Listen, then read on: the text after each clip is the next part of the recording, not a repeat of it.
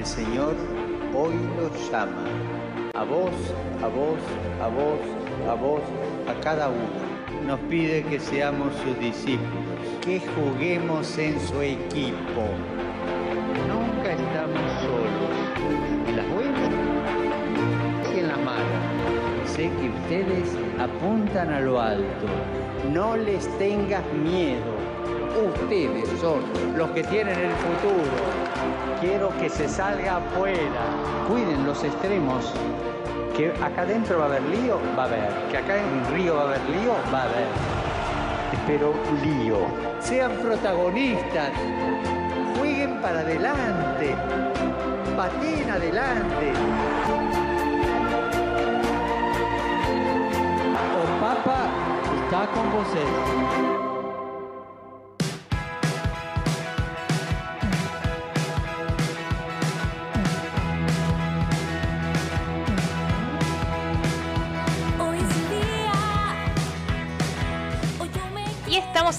Un nuevo martes de Radio Frasati. Esto es como una conducción medio volante, pero. Pero bueno, estamos acá. estamos acá, somos, somos un, un círculo, un, un equipo que va rotando.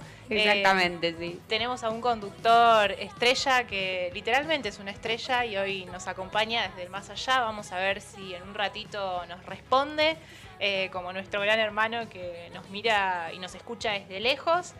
Y bueno, y tenemos a, nuestra querida Caro Baulos, que hoy no nos va a poder acompañar porque está aislada preventivamente. Estamos acá surfeando la ola de, de la salud, cuidándonos. Eh, pero bueno, nos volvemos a encontrar en el primer martes, en el tiempo de Pascua, y la verdad es que es un tiempo de alegría, eh, de muchísima esperanza y de muchísima fuerza en, en nuestra fe. Así que bueno, felices Pascuas a todos. Espero que realmente los que están del otro lado, los que nos acompañan eh, martes a martes y año a año en esta quinta temporada de Radio Frasati hayan podido vivir eh, de un modo muy especial esta Semana Santa, que bueno, que pudimos vivir al menos acá de manera presencial, como estuvimos comentando el martes pasado. Pero bueno, sin, sin más preámbulos voy a pasar a, a saludar entonces a, a los que estamos, somos los que estamos, eh, que nos acompañan, eh, nuestra columnista estrella que nos acompaña desde este año, pero yo creo que es la gran revelación de esta quinta temporada de Radio Frasati. Cami, ¿cómo andás? Hola Pochi, buenas noches a todos, gracias. Los aplausos esos aumentan el, el ego cuando uno se presenta. Muy bien, por suerte, bueno, muy muy agradecida de estar en la radio, así que bueno, también ¿Cómo tenés... pasaste? Eh, bien, bien, bien. También yo estuve ahí justo por tener el, el coronavirus, parece, pero zafé, así que pude ir a las misas con los protocolos, con el distanciamiento, con el barbijo, todo. Pero pude ir a las misas presenciales y la verdad que lo agradezco mucho. La verdad que se vive diferente, es válido de las dos formas, pero se vive diferente y fue, la verdad, muy lindo. Totalmente, bueno, como decíamos, fue eh, para mí fue fuerte porque de vuelta fue una misa, digamos, bastante multitudinaria, un poco más eh, de gente de la que uno quizás acostumbra a ver también ahora con, con, esta, con estos nuevos protocolos que tienen las misas, que quizás hay más horarios, hay misas más seguidas, entonces no se concentra tanta gente y bueno, y, y al menos a mí la vigilia pascual, que el año pasado es una misa muy larga, ya podemos hablar de eso, quizás seguirla desde casa fue raro y bueno, y este año vivirla en comunidad, bueno, tuvo obviamente otro valor. Pero tengo acá para saludar a una voz privilegiada para este programa de radio. Qué gran voz, ¿eh? Que tiene Maggie. Además, una voz privilegiada de un coro que, bueno, que ya un poquito más tarde vamos a escucharlos un poco y nos vas a contar un poco cómo es ese coro, cómo son los arreglos y las canciones que estuvieron haciendo. Pero yo lo escuché en una de, de las misas, así que, bueno, felicitarlo. Bueno, y lo escuché obviamente siendo parte del coro. Al queridísimo Alexis, que nos acompaña como siempre, querido Manguito, y que ha renunciado a ver a su equipo de fútbol en este momento para estar acá fiel. No saben lo que estoy sufriendo en este momento. ¿Cómo estás vos, Manguito? ¿Todo bien? Bueno, antes que todo, buenas noches a todos los que nos están escuchando. Como siempre, es un placer y un honor formar parte de esta mesa que hoy parece chica, pero nosotros, los que estamos adentro, sabemos perfectamente que es bastante grande y que cada año, cada temporada, se va agrandando un poquito más. Y más aún en estas Pascuas de Resurrección que, que estamos viviendo. La verdad es que también este, fue bastante diferente esta, estas Pascuas porque el año pasado lo tuvimos que ver todo de, de manera virtual y, y volver también a la presencialidad fue algo que quizás puede ser un poco impresionante, pero más que todo gratificante.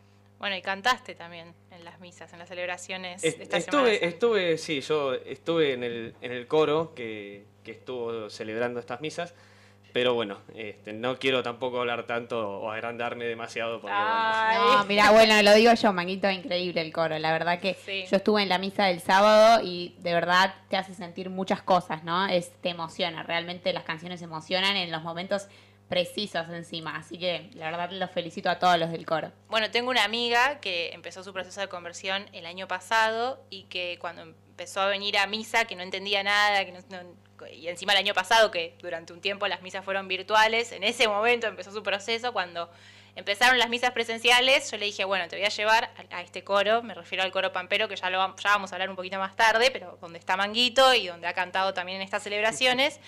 Y bueno, y obviamente la recontra impactó, o sea, como que esa misa le encantó y después cada vez que yo le decía de ir a misa, ella me preguntaba qué día practicaba el coro, que el coro se volvía a juntar para volver a practicar, obviamente con los protocolos y demás, porque ella quería estar en esa misa porque cantaba el coro. Así que vemos que obviamente da frutos y, hace a, a toda la liturgia mucho más bella. Así que bueno, lo felicitamos a acá a nuestra voz privilegiada que yo diría que felicitemos más al grupo más que a uno solo porque Y al coro. No, pero Manguito, ¿sabes por qué? Yo estaba re ciega en una celebración, estaba mu- atrás de todo, dije, ¿este es Manguito no es Manguito? Porque cantó unos de los salmos, de las lecturas del sábado de la vigilia, y fue muy, muy bello, muy lindo. Bueno, pero tengo en el más allá, que vamos a ver si, si esto funciona, y de paso va a ser una, un poco de, de prueba y error. Tengo a, a nuestro jefe, vamos a decirle, a- al, al gran locutor eh, y el querido impulsor. Chicho al confesionario. Más conocido como Chicho. No, tenemos a Chicho que me parece que vivió una Semana Santa especial también y bueno, y este, está un poquito más lejos ahora. A ver si se escucha. Está del otro lado escuchando, él ahí está como perro guardián ahí viendo a ver si, si decimos todo lo que hay que decir o no. Chicho, ¿nos escuchás? ¿Cómo andan chicos? Buenas noches para ustedes y para todos los que están eh, del otro lado de la radio. Eh, es raro porque los estoy viendo por YouTube, los escucho por, por la radio eh, y estoy a la distancia. Pero bueno, la tecnología permite estas cosas, así que la, alegría de, de poder acompañarlos y de poder estar un, nuevo martes al aire haciendo esto que tanto nos gusta con un programa que ojalá que deje mucho para hablar y que, que les guste a los oyentes, ¿no? Porque tenemos todas las semanas de innovar en cuanto a entrevistas, de innovar en cuanto a notas y innovar también en cuanto a temas por conocer, ¿no? Como jóvenes. Chicho es un poco todoterreno, ¿no? Porque es medio Es conductor. una 4x4 en carne y hueso. Es medio conductor a la distancia, pero, pero bueno, la verdad es que también es un gran productor de, de este programa que nos va, nos va consiguiendo las notas, va diciendo, bueno, tenemos que tocar este tema, tenemos que hablar de tal cosa, temas polémicos, ¿viste? No, no le esquiva a las jugadas difíciles o a las preguntas difíciles o a los temas difíciles. Y bueno, si querés te damos el, el privilegio de anticipar la nota que ya en, breves minutos ya vamos a tener conectada del otro lado para, para poder conversar. ¿Querés contar, adelantar un poco el tema al menos? Sí, sí, obvio, porque bueno, lo, hemos anunciado en las redes sociales, también lo, hemos dicho en, en algunos programas anteriores, que nosotros queremos este año seguir con, con esta línea de, de hablar sobre temas polémicos, sobre esos temas que, que quizás no, no se discuten muchas veces eh, porque se dice que de fútbol, de política y religión en la mesa no se habla, pero sí se habla entre amigos, sí se habla con conocidos que quizás se han alejado o que no están en la iglesia. Eh, uno de los temas que creo yo que más escuché, eh, hay tantos, ¿no? Pero uno de, los- más comunes es el tema del celibato.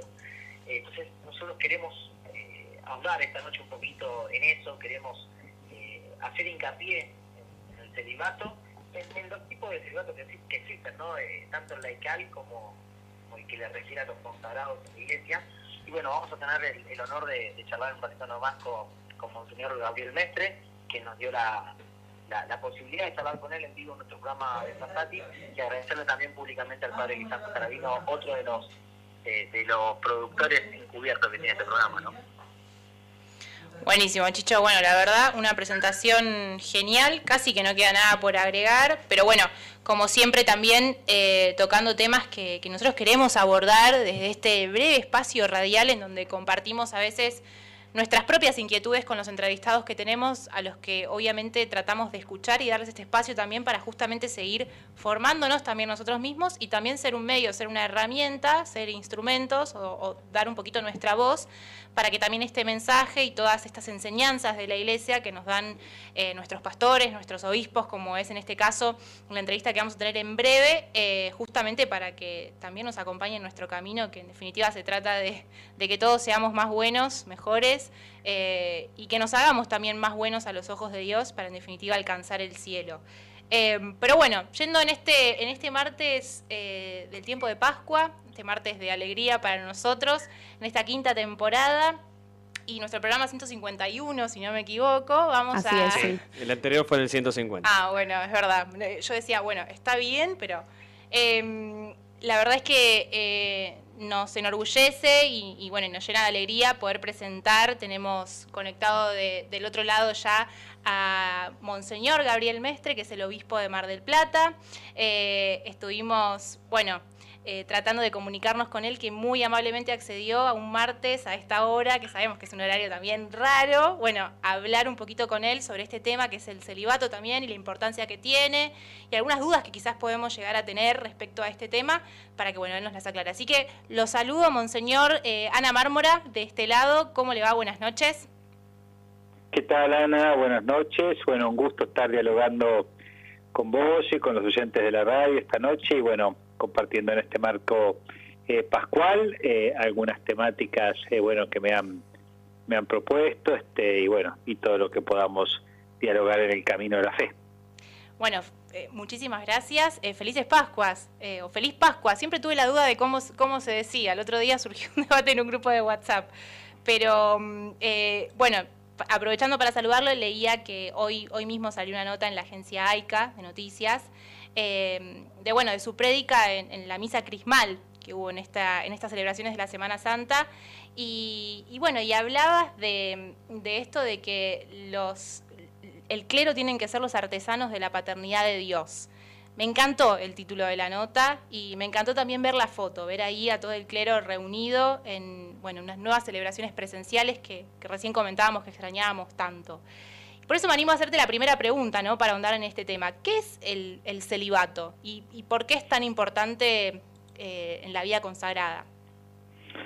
Bueno, el celibato en esta artesanía de la paternidad de Dios, como vos citás un poco en este punto de la, de la homilía que yo hice haciendo referencia concretamente a San José aplicado a los sacerdotes, el celibato es una realidad eh, que Dios ha elegido eh, para sus ministros en, este tiempo, para que, eh, bueno, con un corazón indiviso, como dicen los documentos, puedan entregarse totalmente a pastorear el pueblo de Dios, representando a Cristo cabeza.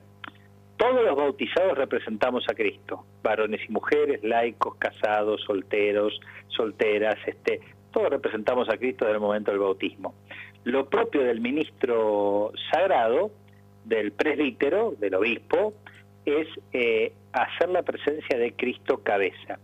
Y Cristo cabeza reclama de alguna manera eh, un ejercicio del ministerio en la totalidad de su tiempo. Y es así que, bueno, la Iglesia Católica y algunas otras confesiones también eh, no católicas, no todas obviamente, toman este elemento fundamental del celibato, que es eh, privarse de una familia puntual y concreta, esposa e hijos, para poder a tiempo completo, full time, pastorear toda la comunidad cristiana que, bueno, el obispo, eh, Dios a través del obispo le pone a cargo a cada sacerdote. Gabriel, ¿cómo estás? Te saluda Ezequiel Pereiro, gracias nuevamente eh, por atendernos. Y nosotros lo, decíamos antes de, comunicarnos con vos la importancia que, tienen estos temas, ¿no? Para nosotros como jóvenes, como jóvenes laicos, pero también para, para todos en iglesias, laicos y consagrados, digo, saber... No, no estoy, no estoy pudiendo escuchar las preguntas, no, no escucho. A ver, vamos a intentar porque es Ezequiel Chicho, nuestro querido conductor, que bueno, que está pasó la Semana Santa un poquito más lejos y a ver, pruebo ahí a ver si se lo escucha, que lo tenemos conectado también en línea. A ver ahora, si me escuchás, Gabriel. Se escucha ahí. Eh... No, no, te escucho a vos, Ah, pero bueno. no lo escucho a él. Bueno, bueno, eh, Bueno, mientras, continuamos, sí. va- mientras intentamos, eh, bueno, te, te- te pregunto entonces, eh, hay muchas veces, ¿no? Eh, lo que nos sale más... ra- cerquita, Ana, así te escucho bien. lo que nos sale más rápido a todos es muchas veces cuestionar muchas cosas, ¿no? Y bueno, y la iglesia no es ajena a ellos y, y los cristianos somos, eh, somos rápidos y prontos muchas veces para juzgar. Y, mm, y entonces me atrevo a preguntar, ¿cuáles son los, los cuestionamientos quizás más frecuentes que se hacen respecto al, al celibato? Yo creo que hay una serie de cuestionamientos que son justos y necesarios, que tienen que ver con una mala vivencia del celibato. Si un celibato es vivido de manera, a ver, para decirle una palabra bien clara, amarga, digamos, ¿no? Este, que creo que lo entendemos todos nosotros. Si un celibato es vivido de una manera amarga y no fecunda, si un celibato es vivido por una obligación exterior y no por una convicción interior que brota de querer ser padre y pastor de una comunidad, ese celibato es un celibato malo, que da un antitestimonio y que lamentablemente ha pasado algunas veces y pasa a veces en la vida de la iglesia por alguien que no pudo madurar muy bien su vocación este, y entonces da un testimonio negativo que provoca un efecto negativo en las personas que por H, por B, por Z se acercan a un cura, a un obispo y encuentran que en vez de acercarlos a Jesús, ser imagen artesanal eh, de la paternidad de Dios, eh, bueno, o son amargos, o re- eh, retan de manera excesiva y no comprensiva, o son rígidos a la hora de plantear una cuestión. Esa vivencia mala del celibato, bueno, genera en cierto sector este, una reacción que yo creo que es positiva y que a los curas y a los obispos nos tiene que hacer pensar para convertirnos y poder vivir la belleza del celibato, me atrevo a decir, con mucha alegría, con mucha fecundidad y con mucha entrega. Buenas noches, Gabriel. Le habla, Cam- le habla Camila Ciroli. ¿Qué tal, Camila? Muy bien, bueno, muchas gracias. Yo quería saber cuál era la principal diferencia también para que sepamos nosotros y para que todos los que nos escuchen puedan saber cuáles son las principales diferencias entre el celibato, la virginidad y la castidad, brevemente. Bien, eh, la palabra virginidad es compleja. Por ahí hace referencia a una cuestión de carácter físico, de alguien que no tuvo un contacto genital sexual con nadie, y también hace referencia en la iglesia a un orden particular de mujeres que se consagran y que sirven a la dinámica de la vida de la fe. Sí, La palabra castidad y celibato a veces se confunden y son totalmente distintas. La castidad tiene que ver con ser fiel en lo que se tiene que ver con la afectividad, con la genitalidad y con la sexualidad al propio estado de vida. Entonces, una mujer casada, un hombre casado, una monja, un cura, un joven, un adulto, un anciano, tienen que ser casto cada uno su propio estado de vida. claro, se puede Eh, vivir en varón y una cualquier mujer estado. casada, digamos, no, no tienen que andar con otros varones o con otras mujeres porque viven la castidad siendo fieles al ejercicio génito sexual con su esposa o su esposo. En el caso del cura o la monja, la castidad pasa por abstenerse justamente de la vida genital y se- sexual a la cual renunció libremente en función de, en el caso del cura, de ser imagen de Cristo cabeza para la comunidad. ¿Qué tal, Gabriel? Buenas noches. Alexis te habla. Ah, ¿qué tal? Bien, me atrevo a preguntar, ¿cuándo se instituyó el celibato y cómo puede ser explicado y entendido por aquellas personas que están alejadas de la fe? Repetime la primera parte de la pregunta, no te escuché bien. La primera pregunta, Sí, la primera parte. ¿Cuándo se instituyó el celibato y cómo puede ser explicado y entendido por aquellas personas que no, que no practican nuestra fe? Bien. Eh, de manera obligatoria y total para la eh, tradición latina de la Iglesia Católica es en el siglo XI en el concilio de Elvira. Hasta ese momento eh, no era absolutamente obligatorio, si bien la práctica de la Iglesia a partir del siglo III o IV fue muy frecuente, primero en el ámbito monacal y del ámbito monacal se fue pasando eh, al ámbito de la iglesia en su totalidad, en lo que hace referencia a sus ministros. En la tradición oriental de la iglesia católica, el tema del celibato para los obispos es obligatorio y para los presbíteros, para los sacerdotes, es optativo. Es decir, hay sacerdotes casados y hay sacerdotes eh, célibes, digamos, ¿no? Esto incluso hasta en la actualidad, iglesia católica de rito este, oriental, digamos, ¿no? Eh, entonces, eh, en ese sentido es algo de derecho positivo eclesiástico, que en algún momento podría llegar a modificarse, no estaría en el espíritu de la Iglesia en este tiempo, al menos de manera inmediata. Hubo una discusión hace un tiempito en el marco del Sino de la Amazonia, donde el Papa dio la apertura para dialogar. No es un tema cerrado, pero el Papa podría autorizar puntualmente a que algún varón casado de repente fuera ordenado sacerdote también en el rito latino. Ese es un tema que queda ahí como dando vuelta. Esta perspectiva de apertura nunca niega la belleza del celibato, digamos, ¿no? ¿Y cómo hacerlo entender a personas que no comparten nuestra fe? Mira, esto yo creo que es complejo porque nos pasa no solamente con este tema, sino con muchos otros temas, ¿no? Quien no participa en un punto de la dinámica de la fe, en general, en general, le cuesta más poder entender algunas de las cuestiones que tienen que ver con nuestra fe. Y uno de los temas particulares es el tema del celibato. A veces lo entiendo por esta crítica al celibato mal vivido. Entonces, cuando yo me encuentro con un, yo voy a pileta, nado o a Gran Mar del Plata, me encuentro con un compañero de pileta de mi edad, cincuenta y pico de años, que dice, bueno, eh, tal cura, cuando yo tenía 13 años en el colegio, hizo eso, y bueno, si es verdad eso, entonces la imagen del sacerdote, célibe, bueno, evidentemente cae lamentablemente. En muchos casos tiene que ver con un mundo muy paganizado, que absolutiza mucho solamente la dinámica sexual, que le cuesta entender y captar que alguien pueda renunciar libremente, digo esta palabra, libremente al ejercicio de su genitalidad de su sexualidad para entregar toda su vida al pueblo de Dios. Ahí es difícil que un mundo muy paganizado, muy pansexualista, eh, donde ve toda la cuestión desde la perspectiva de la sexualidad, lo pueda entender. Ahí em, tenemos en línea ahora sí, vamos a ver si te puede escuchar Gabriel, eh, a Ezequiel, a Chicho del otro lado, que muy amable también nos saluda desde Chaco y se conecta para, para, bueno, para hacerte alguna de las otras preguntas que le hubiese encantado estar acá y que estuvo detrás de, de esta nota gestionándola. Así que ahí vamos a ver si Chicho te escuchamos para, para que el obispo te escuche y escuche también tu pregunta. A ver ahora. Ahí está, ahí te escuchamos. Bueno, Gabriel, primero gracias por, por atendernos, el saludo a la distancia.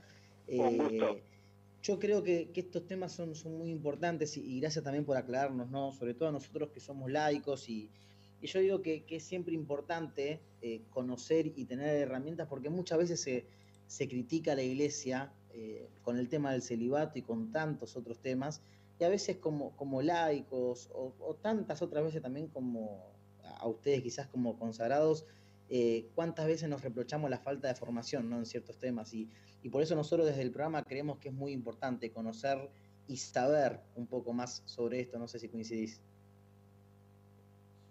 Me parece muy importante, sí, hay, hay un montón de situaciones que tienen que ver con la crítica de nuestro mundo contemporáneo con respecto a la iglesia que evidentemente si las si estuviéramos más formados todos y particularmente los laicos, ustedes que están metidos en el mundo, se podría responder con muchísima más claridad. Incluso cuando uno está formado, no tiene miedo tampoco de reconocer lo que pueda ser un error, digamos, ¿no? En la vida de la iglesia. La iglesia es santa porque la instituye el Señor y es pecadora porque la conformamos los seres humanos, digamos, ¿no? Entonces, cuando uno está formado, sabe defender los fundamentos, las realidades, y sabe también defender reconociendo lo que es un error, digamos, ¿no? Lo que yo hago referencia a un celibato mal vivido, o todo el gran capítulo que tiene que ver con la cuestión de los abusos sexuales por miembros del, clero. Un tema tan grave, gravísimo, delicado, eh, delictual ante los ojos de la justicia civil y ante los ojos de Dios, y bueno, que realmente si no se toma el toro por las astas y se busca corregir los pocos casos que son real, pero que son realmente dañinos y escandalosos, evidentemente este, no vamos a tener autoridad. Ahora, el problema es después meter todo en la misma en la misma en la misma bolsa, ¿no? Yo estoy por ahí cruzo la calle, que alguien me grite pedófilo, ¿por qué me gritas pedófilo? Yo no soy pedófilo, digamos, por más que haya algún cura que dolorosamente haya sido pedófilo. Entonces, bueno, ahí uno tiene que aprender a saber cómo defenderse. nosotros siempre hacemos hincapié en esto, ¿no? En que, eh, como dice el dicho, no hay que, meter a todos en misma bolsa. Eh, a ver, reconocemos que existe eh, la, pedofilia en el sacerdocio, de hecho hemos tratado un, programa sobre esto, lo cual no implica que todos los sacerdotes sean de esa forma. nos da pena y mucho por, la iglesia y, por las personas que han sido víctimas, sobre todas las cosas, pero, pero claro está que no hay que poner a, a todos en esa misma condición, ¿no? Eh, siguiendo con esto que, vos decías. Eh, también otra de las cosas que, fue una pregunta común, que, se escucha, que se lee en las redes sociales, más en, este siglo que, las redes sociales tienen mucha, mucha importancia para informar y también para criticar y para todo lo que ya sabemos. Eh, mucha, mucha de la gente se preguntan por qué las mujeres no pueden ser sacerdotes, ¿no? algo que quizás, a ver, es una pregunta que, una respuesta obvia que se puede dar, pero nos gustaría si podés que, la responda, si hay algún, algún criterio, alguna respuesta clara desde la iglesia para con eso.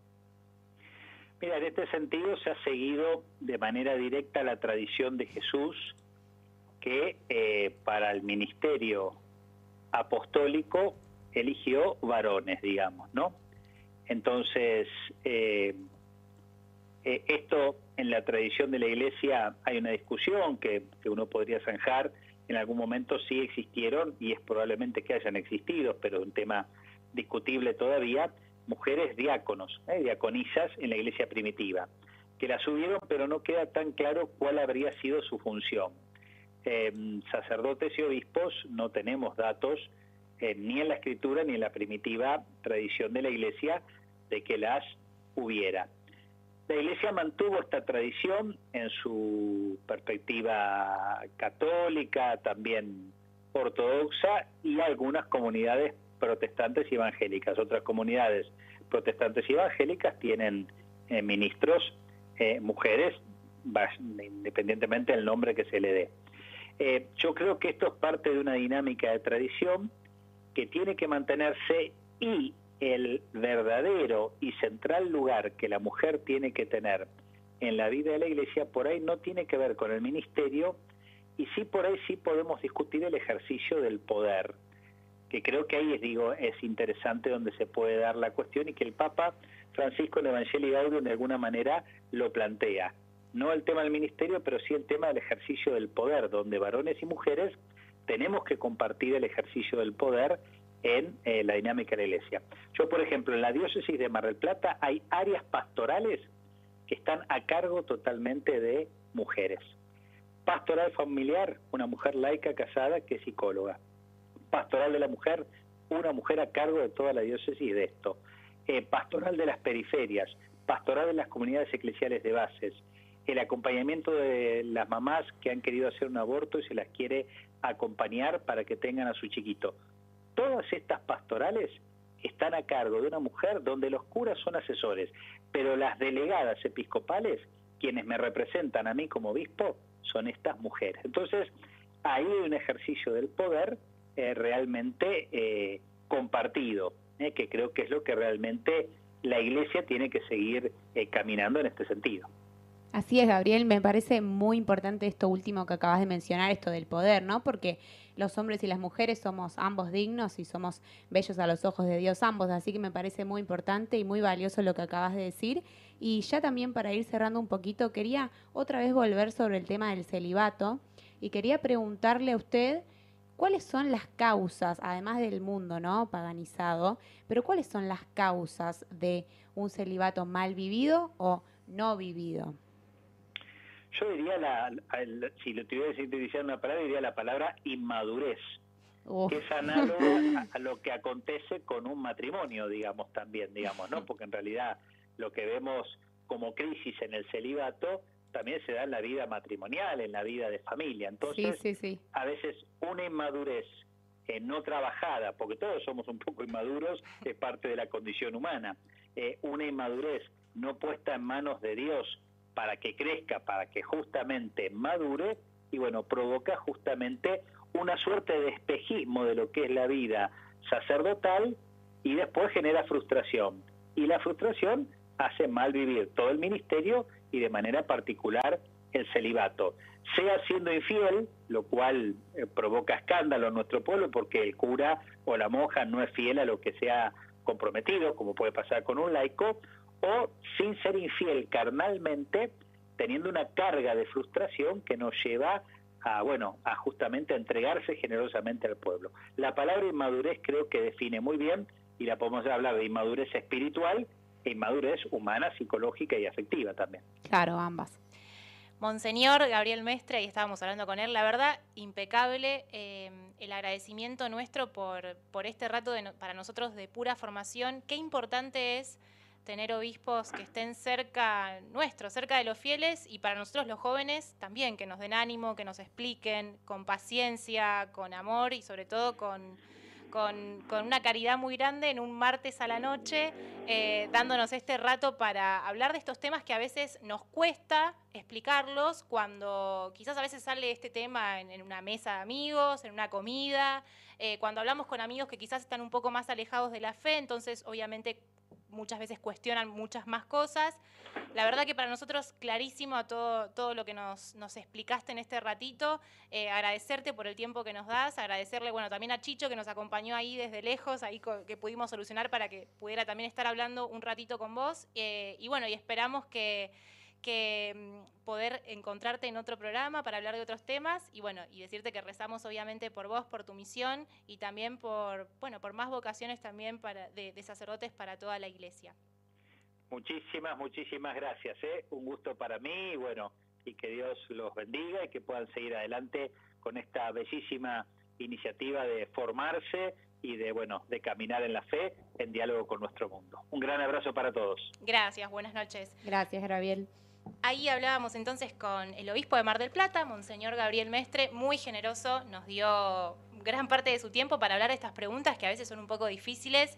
Eh, ahí intentábamos sí o sí que Chicho se conecte porque todos queremos eh, hablar, preguntar sobre estos temas que a veces después nos cuesta explicar un poco hacia afuera, explicar, eh, como decía recién, ¿no? Cuando bueno, cuando las cosas se ponen más difíciles y cuando es tiempo de dar testimonio, uno necesita tener siempre las cosas claras, entenderlas.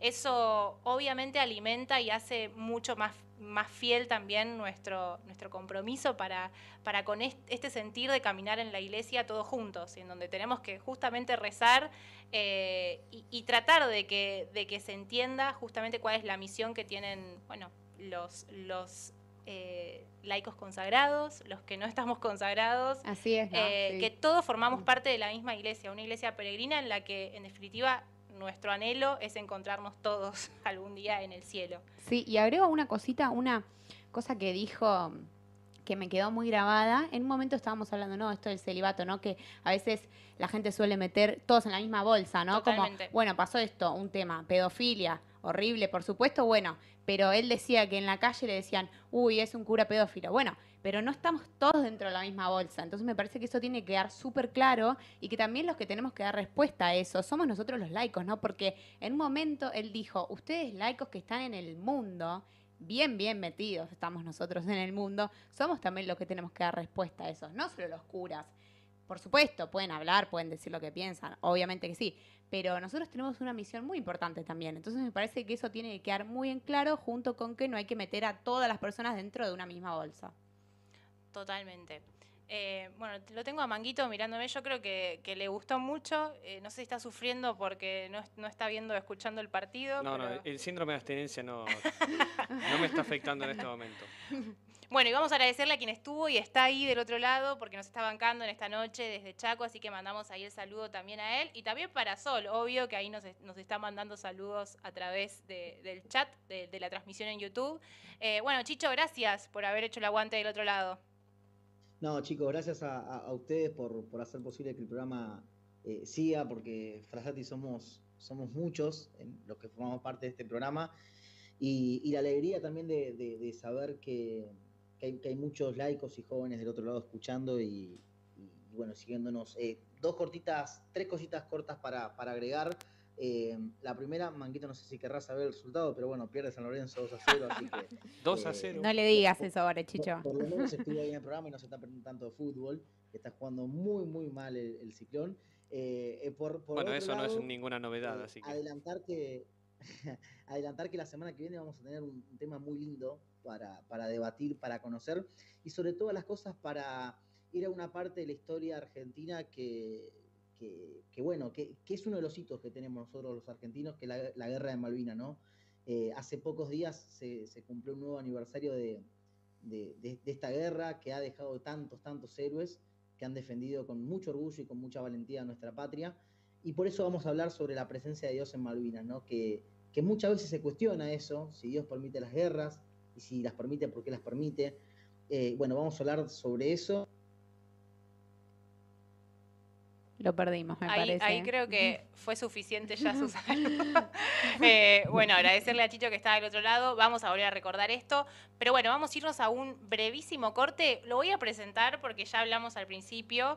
Eh, a este coro tan querido, amigo de esta casa, amigo de Radio Frasati. Esperamos en algún momento, ojalá se dé, poder, poder tenerlos acá. Quizás, no sé si a todos, no sé si se podrá. Estaría buenísimo, sí. Pero que vengan tres, uno de cada, cuatro, uno de cada cuerda. y, que, nos hagan acá alguna representación. Ya lo tenemos a Banguito y bueno, podemos... Bueno, ya tenemos representante de una cuerda. Ya tenemos una cuerda completa, nos faltarían las otras tres.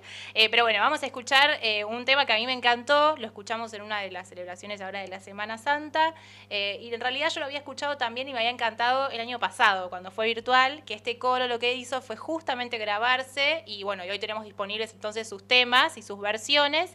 y bueno, vamos a escuchar Solo por ti Jesús, que es de Martín Valverde, pero han, han hecho unos arreglos y una canción que quedó realmente muy, muy linda. Vamos a un brevísimo corte y ya volvemos porque tenemos todas las noticias para contar de la iglesia a nivel internacional nacional y por supuesto a nivel local también acá en Argentina nacional. Solo por ti Jesús me quiero consumir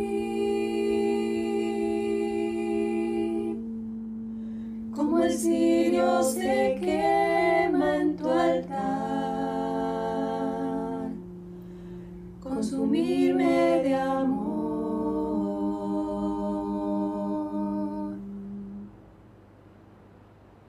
solo por ti Jesús.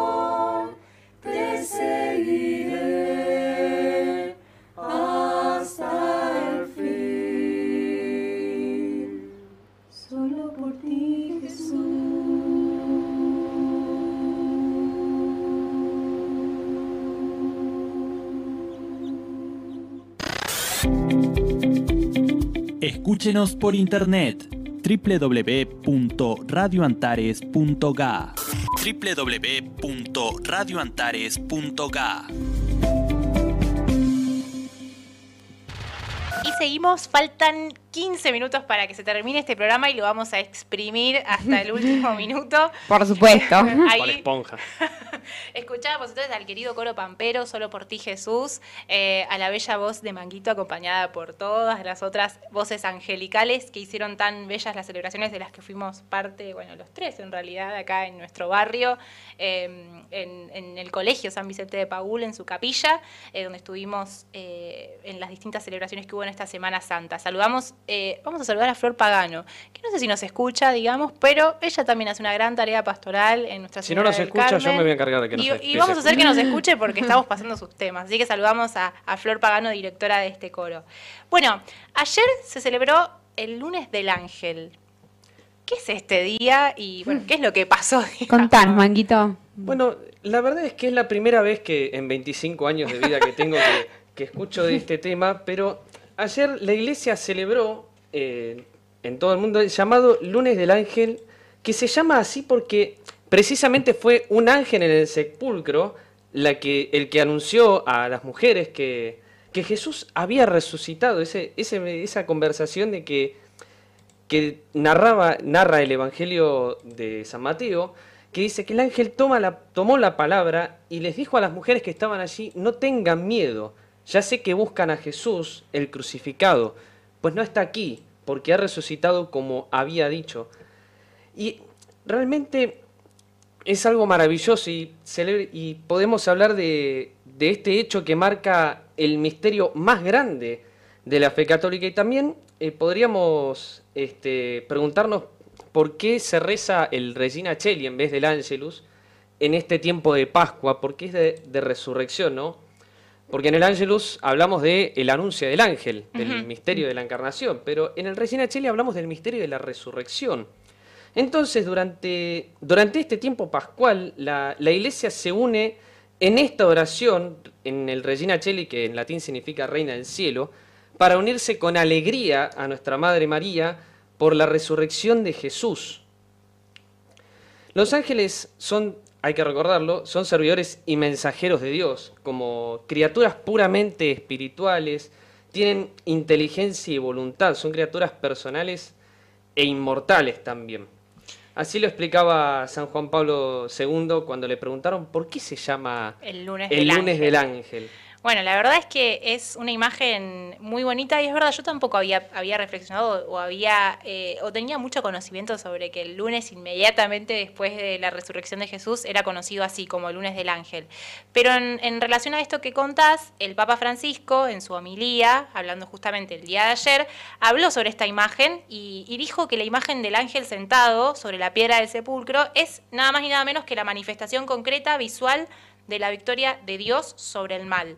Em, nada más ni nada menos que la victoria de Cristo, eh, que es el príncipe de este mundo y que sobre todo es la manifestación también de la luz sobre las tinieblas. Y, dijo el Papa en su homilía, de sus palabras, como para explicar y agregar un poco más a esto del lunes del ángel, que esta expresión, la expresión de eh, no está aquí porque ha resucitado, el ha resucitado va mucho más allá de las capacidades humanas y es justamente un ángel quien, quien eh, dice estas palabras. Eh, y, por, y por eso dice el Papa Francisco que al lunes del ángel le decimos así, porque solo un ángel con la fuerza de Dios puede decir estas palabras, que Jesús ha resucitado. Y bueno, obviamente eso nos llena de alegría y ahí aparecimos nosotras las mujeres que salimos corriendo a contarlo. justo eligió mujeres también, así se expandía quizás la noticia un poco de hecho, la, primera, la primera palabra de Jesús fue mujer porque llora. Totalmente. Bueno, así que la verdad es que el lunes del ángel es para tenerlo presente. Yo creo que a veces lo abandonamos un poco a nuestro ángel de la guarda, pero realmente es poderoso. Miren si no, si no hubiese sido un ángel el que, el que decía estas palabras, bueno, quizás hubiésemos tardado un poco más en darnos cuenta, ¿no? Los hombres de este gran misterio que es el misterio de nuestra fe. Pero bueno, en relación a eso eh, y a la Pascua, dieron un mensaje los obispos, ¿no? Sí, sí, así es. Los obispos de Uruguay dieron un mensaje ante esta segunda ola de coronavirus que se viene, que nos tiene a todos muy alterados, ¿no? A nosotros también. Y varios obispos de Uruguay dijeron diferentes mensajes y entre ellos el cardenal Daniel Sturla dijo lo siguiente. En este año tan especial, en esta Pascua de dolor y de angustia, pero siempre de esperanza, donde sentimos el dolor personal o de gente amiga enferma, de gente querida que ha fallecido, con este enemigo invisible, experimentamos más que nunca la necesidad de confiar en el Señor que vence al pecado y a la muerte y nos da la vida en abundancia. Esa frase la verdad que me parece espectacular lo que dice, ¿no? Porque es, esto es todo el misterio también de lo que pasó la semana pasada, ¿no? Pasó la semana pasada. Totalmente a ver, Jesús muere, ¿no? Pero nosotros no nos quedamos solo con la muerte de Jesús, sino que también resucita, ¿no? Esto de que resucita, vuelve a la vida y nos abre también a que nosotros podamos hacer lo mismo que Él. La verdad que es muy grande. Y uno a veces se acostumbra, ¿no? A este mensaje de la Pascua. No estamos acostumbrados, bueno, vivimos así, es nuestra forma de vivir, pero realmente es muy grande lo que pasa. Entonces me parece que tenemos que tener eso bien en cuenta y más ahora porque las cosas siempre pasan por alguna razón, ¿no? Aunque nosotros no las podamos entender, y no las vamos a entender nunca por qué pasan este tipo de cosas, por qué no se terminó la pandemia, no lo vamos a poder entender eso, pero este mensaje motivacional, la verdad que a mí me, me llena de alegría, ¿no? Porque entre medio de todo este dolor, de cosas terribles que pasan, de gente que fallece, de gente que está enferma, de familiares angustiados, de todo, bueno, siempre está Jesús que vence, ¿no? No sabemos qué va a pasar ni cuándo va a pasar, pero va a vencer. Así que me parece que nos tenemos que quedar con, con ese mensaje, ¿no? Te agrego esto que, bueno, que algunos obispos, también acá en nuestro país, en particular Monseñor Colombo, que es el arzobispo de Mendoza, también se refirió específicamente a esto, ¿no? Dio un mensaje en este contexto de, la Pascua y habló. Eh, estamos transitando un momento que no deja de ser doloroso, es decir, seguimos en pandemia, hoy tuvimos un nuevo pico, de récord de contagios acá en nuestro país. Estamos viviendo en un tiempo de incertidumbre donde no sabemos qué es lo que va a suceder en las próximas semanas o en los próximos días con respecto a las medidas, obviamente, que se tomen en, razón de, este tiempo que, la humanidad está viviendo desde, bueno, y a mí me había impactado mucho el año pasado cuando hablaba el Papa Francisco incluso, ¿no? En este tiempo donde somos conscientes que nadie se salva solo.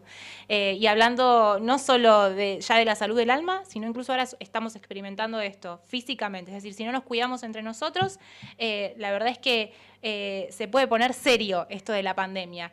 Y, bueno, y en, este mensaje el arzobispo de, Mendoza también agregó esto.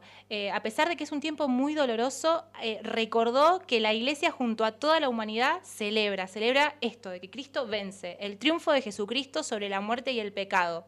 Y, exclamó y resaltó esto de que nuestro Dios crucificado, a ese Jesús al que vemos en la cruz, que lo seguimos viendo, al que le seguimos rezando ahora en este tiempo de Pascua, a esa imagen como muy bonita como la que tenemos acá mismo, incluso en el estudio de radio, a ese Jesús en la cruz, ese Jesús en la cruz no está muerto, vive, resucitó y triunfó, venció al mal, venció al dolor, venció al sufrimiento. Entonces quizás todas aquellas cosas que, Dios va permitiendo, eh, como bueno, también nos podríamos cuestionar ahora, bueno, eh, muchos dirían, si Dios existe, entonces, ¿por qué está permitiendo esta pandemia que obviamente se está cobrando vidas y que, genera mucho dolor y malestar en, nuestra comunidad y en nuestra sociedad y en el mundo en general?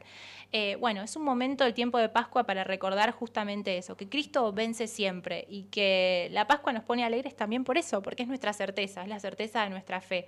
Así que ahí sumamos entonces el, mensajito del arzobispo Monseñor Colombo de Mendoza al mensaje de estos obispos uruguayos, por supuesto, que, que, bueno, que están muy cerquita nuestros también y que es un país muy cercano que está viviendo absolutamente como todos los países de la región, eh, un momento complicado y difícil en, razón del tiempo de pandemia del coronavirus que estamos viviendo, de esta nueva cepa y de las nuevas cosas que seguimos aprendiendo, digamos, en este tiempo. Sí, sí, sí. Y también qué tan importante es la solidaridad, ¿no? También otro obispo menciona, otro obispo de Uruguay, esto de la solidaridad, ¿no? En tiempo de pandemia, cuánto uno puede ayudar a la otra persona, a los que le están pasando peor, y que cada uno de nosotros somos Cristos en la tierra, ¿no? Esto lo venimos diciendo hace bastantes programas, que las personas pueden ver a Jesús en nosotros, eso es increíble también. Y bueno, ya para ir terminando también, otra noticia que nos pone muy alegres. Súper alegres. Súper, súper, súper alegres. Es que la exposición, escuchen esto, eh, la exposición de los milagros hecha por el beato Carlo Cutis va a estar en Villa Devoto. ¿Cómo es esto? Bueno, desde el 5 de abril hasta el 30 de abril, la exposición que él Beato, que fue hace muy, muy, muy, muy, muy poquito, que está a flor de piel, el Beato Carlo Cutis, va a ir trasladándose por los distintos colegios y por las distintas parroquias de Villa Devoto. Primero va a estar en el, en el Colegio Mater Dolorosa y en la Parroquia Inmaculada Concepción, acá muy, muy, muy cerquita. De hecho, está ahora y aprovecho para saludar porque justo nos escribieron la Parroquia Soledad de María, así Colegio es, en el chat, sí. está unida ahí escuchándonos, así que bueno, la verdad es que estamos, estamos cerquita y estamos esperando para ir a verlo. Eh, hasta mañana creo que está en la Parroquia Soledad de María y bueno, y después va a estar en la Inmaculada Concepción, acá en nuestro barrio, ¿no? Esto está pasando cerca nuestro, no lo podemos creer. O sea, ya es una noticia muy alegre, así que bueno, la verdad eh, esperamos que, se llene de fieles y sobre todo de jóvenes. Por supuesto, sí, sí. Y la exposición describe 136 milagros eucarísticos ocurridos en 20 países y fueron todos reconocidos por la iglesia, ¿no? Es increíble, esta, esta obra maestra, ¿no? Que hizo el propio Carlo Acutis está cerca nuestro, así que también invitamos a que todos los que viven por esta zona puedan ir a visitar también por la parroquia Soledad de María, que va a estar hasta mañana, luego va a pasar por la parroquia Virgen de los Desamparados, la parroquia Nuestra Señora del Buen Consejo, el Instituto Bertier, el Santuario Jesús Sacramentado y el Colegio Santa Arcisio. Miren cuántas posibilidades que vamos a tener de poder estar cerca de estas reliquias, ¿no? Y también va a tener una reliquia en particular del mismo Carlo Acutis. Así que eso nos llena de alegría. Y una última cosa también sobre, sobre esta exposición es que también a Carlo Acutis lo llamaban el ciberapóstol de la Eucaristía, ¿no? Un gran influencer sería, ¿no? Ah, y ha sido, ha sido traducida. sí, ha sido traducida a 17 idiomas esta exposición y ha visitado 500 parroquias en Italia y más de 10.000 parroquias en otros países. O sea, realmente es una gracia que esté acá muy cerca nuestro, así que invitamos nuevamente a que todos los que puedan acercarse a estas parroquias vayan y puedan encontrarse con esta reliquia de Carlo Acutis y con toda su exposición. Tremendo. Bueno, ahí em, para todo el que quiera más información eh, o si están, interesados, hay muchas cosas que empezaron a surgir a disposición. Hay hasta un libro que después vamos a poder pasar el link quizás en, nuestras redes. Em, pero específicamente, para si quieren más información sobre esta muestra, pueden escribir eh, al mail muestracarloacutioficial.gmail.com o en el Instagram, que ahí también eh, les recomiendo que entren porque se van a ver varias cosas de esto, de esta recorrida que está, que está haciendo en las parroquias y colegios de acá de, Buenos Aires, que es arroba expo Carlo Acu o Carlo Acu, vamos a decirle. nos comimos todas las heces así para abreviar y explicar el Instagram de, esta cuenta, o en el Facebook también, que es Expo Carlo.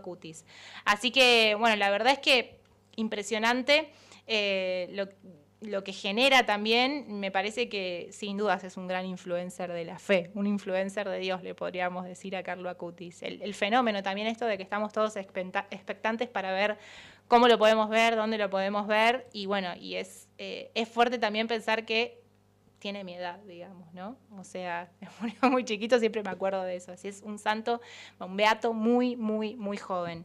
Así es, eh, nos, invita a todos a hacer exactamente lo mismo o diferentes cosas, ¿no? Porque él tuvo su misión y cada uno es diferente, ¿no? Cada persona es única. Podemos imitarlo, pero tampoco pretendamos, bueno, querer hacer exactamente lo mismo, ¿no? Como que cada uno puede hacer todas las cosas que están a su disposición y tiene un lugar específico en el mundo para hacer eh, la cantidad de cosas que Dios quiera que uno haga, ¿no? Entonces también lo tenemos como, como una imitación, pero no, no tengamos miedo a ponerle algo un poquito también propio nuestro, ¿no? Porque cada uno de nosotros somos únicos, todos.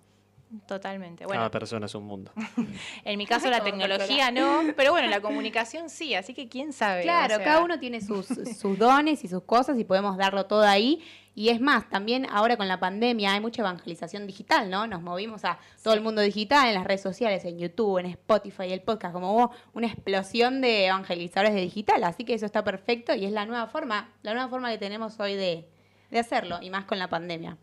Bueno, justamente ahora que mencionás esto de ser únicos, de cada persona es única, yo recuerdo de uno de los programas viejos de, si mal no recuerdo, la tercera temporada de Frasati. ¿Se acuerda hasta la temporada? Sí, sí. Ah, el más fiel. Me acuerdo, me acuerdo, porque yo fui parte de ese programa, que hablábamos de la exhortación apostólica, si mal no recuerdo, de Christus Vivit, del Papa Francisco, que hablaba justamente de este tema de, de, tratar de no imitar a los santos en todo lo que hacen, porque cada santo es único y cada quien se santifica también de forma diferente, sí, sí. y por eso hay tantos y tan diversos son los ejemplos. Por supuesto, sí. Todos los santos son únicos e irrepetibles. E irrepetibles. Eh, y todos tenemos la posibilidad de serlo y eso es grandioso. Bueno, eh, antes de ir cerrando, voy a, recordar que, bueno, que en esta, en esta serie de programas donde estamos hablando de temas eh, que, bueno, que a todos nos inquietan un poco, que nos llenan de preguntas y que aprovechamos para sacarnos dudas o para poder formarnos un poco más. Eh, como comentaba Chicho hace un rato, el martes que viene vamos a tener un programa especial sobre, sobre Malvinas, ¿no? El, otro día, el 2 de abril, que, celebramos el un nuevo aniversario ¿no? del Día de, los Caídos eh, en Combate y de todos nuestros héroes de Malvinas, eh, a todos los que tenemos con nosotros y que los honramos y admiramos porque literalmente nos mostraron lo que es ir a dar la vida por un ideal tan bello como es nuestra patria, que es la herencia que tenemos de nuestros padres y nuestra pequeña porción y anticipo seguramente de, lo que será la patria celestial. Eh, así que sobre este tema y sobre la fe, ¿no? sobre la fe en Malvinas, sobre la oración, yo leía el otro día una carta en donde bueno, contaban cómo rezaban a veces los soldados en, plena guerra. Bueno, se puede encontrar a Dios en una guerra, qué es lo que se siente. Bueno, vamos a tener un programa súper especial para hablar de ese tema. Sé que hay varios que nos escuchan que son bastante aficionados eh, sobre este tema y que siguen muchísimo todo lo que es la, causa de Malvinas eh, y, de, y de poder, como siempre, no solo el anhelo y el sentimiento, y la realidad de que son argentinas, sino este, justamente este anhelo de que cada vez las sintamos más argentinas todavía em, y, bueno, y la esperanza de algún día poder ir todos nosotros a, a, recuperar Malvinas o a quienes la patria y Dios nos llamen cuando sea. Eh, así que ahí los que están del otro lado, le aprovecho para mandarle un saludo a Lu Álvarez, que es muy aficionada de, este tema en particular y le haría muy bien escuchar este programa, así que le voy a mandar esta grabación si no nos, si no nos está escuchando ahora porque streamea mucho, eh, para que especialmente se conecte ese día. Eh, y bueno, ya vamos, ya terminando, porque nos vamos. no sé si, Manguito, querés decir algo del partido o del programa. Sos muy Me parece no decir nada del partido. Con tu camiseta. No, bueno, justamente me, la traje como cabra, porque el otro día en el Vía Crucis también este, había un partido y, había. Y justamente hablaba y había tuiteado que un amigo me cargó este, diciendo de que, bueno, este, estaba decidiendo de qué hacer como sacrificio, si no ver el partido como sacrificio espiritual o ver el partido como un sacrificio mental. Entonces, bueno, nada, este, fui al, al Rezo Vía Crucis y en ese momento no se había ido bien, así que bueno, en este momento podría haber hecho lo mismo, pero bueno, no, no me salió del todo. Bueno, igualmente tenés las camisetas muy puestas, porque también tenés puesta la camiseta de Frasati, así que bueno, se agradece, por supuesto, como siempre, la grata compañía. Bueno, Cami, una despedida. Bueno, muy agradecida de estar en esta mesa, de empezar a participar de la radio, así que muchas gracias. Me parece que todos los temas que vamos viendo también nos hacen mejorar mucho a cada uno de nosotros, ¿no? Porque uno no puede hablar sin saber, siempre hay que informarse, no podemos decir cualquier cosa. Eh, además de tener opiniones, ¿no? Las opiniones son opiniones, no están bien ni mal, pero hay que, no hay que hablar sin saber. Entonces me parece eso súper clave y algo que aprendemos todos los días, ¿no? Y todos los programas y bueno, estoy muy agradecida. Así que gracias a los que estuvieron del otro lado y bueno, muy buenas noches para todos los que nos escucharon. Bueno, gracias a Pablo que nos bancó y estuvo ahí detrás de cada conexión, de cada llamada en un programa súper raro. Gracias por acompañarnos. El agradecimiento a Radio Antares. Y bueno, y mañana pueden escuchar este programa repetido, el que tenga muchas ganas de volver a escuchar la entrevista o quiera ir eh, escuchar de vuelta alguna parte eh, en Radio Felatina. Y bueno, por supuesto que también quedará subido a YouTube este programa 151, en donde, bueno, hablamos muchísimo de muchísimos temas, especialmente sobre el celibato. Saludamos a todos los que estuvieron del otro lado, a Mirta Masuccelli eh, y especialmente a Lalia Costa, que recién ahí nos felicita por el programa, y bueno, y a la parroquia Soledad de María, donde hasta mañana está la reliquia de Carlos Acutis y esta exposición. Bueno, nos vemos el martes que viene para hablar sobre las Malvinas y sobre la fe en Malvinas y los católicos también en Malvinas. Así que muchísimas gracias a los que estuvieron del otro lado, gracias Radio Antares, nos encontramos de vuelta el martes que viene.